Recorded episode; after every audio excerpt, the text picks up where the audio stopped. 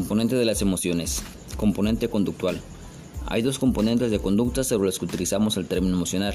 Inciso A. Cuando la conducta de interacción útil con el mundo se paraliza y la interacción sigue, pero es inefectiva porque se reemplaza por una conducta que envuelve a toda la persona. Risa, llanto o extrema tristeza. Inciso B. Cuando la conducta tiene un sobrante innecesario para el resultado final. Termina en parloteo, gesticulación exagerada, entre otras. Las emociones se expresan en una amplia gama de conductas observables, expresión de sentimientos y cambios corporales. Componente fisiológico. Los cambios fisiológicos o el cataclismo fisiológico que acompaña a las emociones no es causado por eventos físicos, sino que la causa es más bien psicológica. Obedece fundamentalmente al significado que nosotros le damos a esos eventos, lo cual también ocurre con los sucesos imprevistos. No son los hechos los que nos afectan, sino la interpretación que hacemos de ellos. Componente subjetivo. En el discurso emocional, el análisis semántico de la referencia al estado emocional que hace el sujeto ha dado como resultado dos rasgos, lo cual significa que cuando se les ha preguntado a las personas qué y cómo se sienten y viven en un estado emocional, la mayor parte de las respuestas incluye lo siguiente.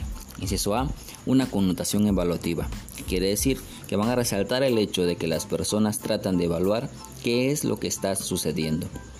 Inciso B, una referencia subjetiva, ya que la manera en que se comunica la vivencia de una emoción es algo subjetivo, es decir, que solo el sujeto o la persona que la experimenta sabe lo que está sintiendo. Funciones de las emociones. La emoción se caracteriza por tres tipos de comportamiento. Inciso A, posturales.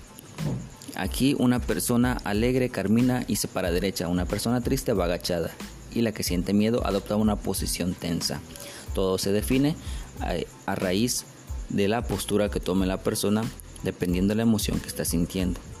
Si sube, respuesta motriz automática rápida. Cuando sufre un sobresalto y, la cabeza se desplaza hacia adelante, haciendo sobresalir los músculos del cuello y haciendo brincar los brazos y piernas. Inciso C. Voluntarismo en las acciones. Las personas expresan sus emociones aplaudiendo, saltando, gritando de gusto, corriendo si le temen algo o abucheando de disgusto. A esto se refiere el voluntarismo en las acciones. La primera función que tenemos son las funciones adaptativas. La universalidad de las emociones en las distintas culturas hace suponer que cumplen una función de adaptación ligada a la supervivencia individual y de la especie. Algunos animales comparten con nosotros esas emociones tan básicas que en los humanos se van haciendo más complejas y diversas gracias al lenguaje porque usamos símbolos, signos y significados.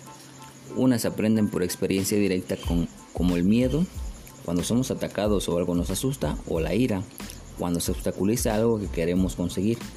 Pero la mayoría de las veces aprendemos también observando un modelo que reacciona emocionalmente, como los padres o adultos importantes para nosotros. Según Robert Plutchik, la conducta emocional tiene ocho propósitos distintos. Protección, destrucción, reproducción, reintegración, afiliación, rechazo, exploración y orientación. Funciones sociales. Las principales funciones sociales de las emociones, según Carol Isard, son comunicar sentimientos y estados afectivos a los demás. Las explosiones emocionales comunican a los demás cómo nos sentimos, son poderosos mensajes no verbales de comunicación.